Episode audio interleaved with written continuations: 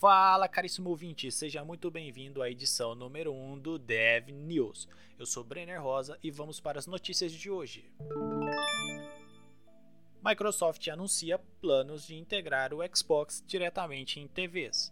A companhia já está trabalhando com diversos fabricantes para que nenhum hardware extra seja necessário, exceto um controle para o streaming de jogos do Xbox.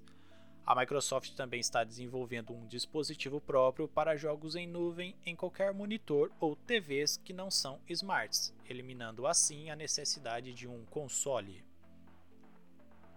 Google utiliza IA para projetar processador de inteligência artificial. Uma inteligência artificial levou menos de 6 horas para projetar a arquitetura base de uma nova geração da Tensor Processing Unit, conhecida também como TPU, o chip utilizado especificamente para a criação de redes neurais e aprendizado de máquina. Engenheiros especialistas em design de chips normalmente levariam meses de interação para realizar a mesma tarefa.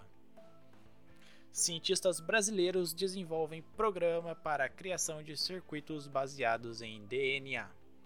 Renan Marx, professor adjunto da Faculdade de Computação da Universidade Federal do Mato Grosso do Sul, afirma que o software DNR Logic pode auxiliar outros cientistas a projetar e simular circuitos biológicos sem conhecimento prévio em química.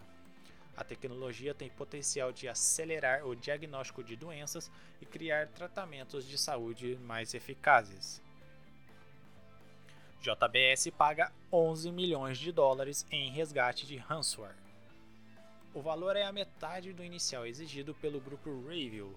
A empresa decidiu pagar o resgate para facilitar o processo de recuperação de seus sistemas e evitar o vazamento de dados.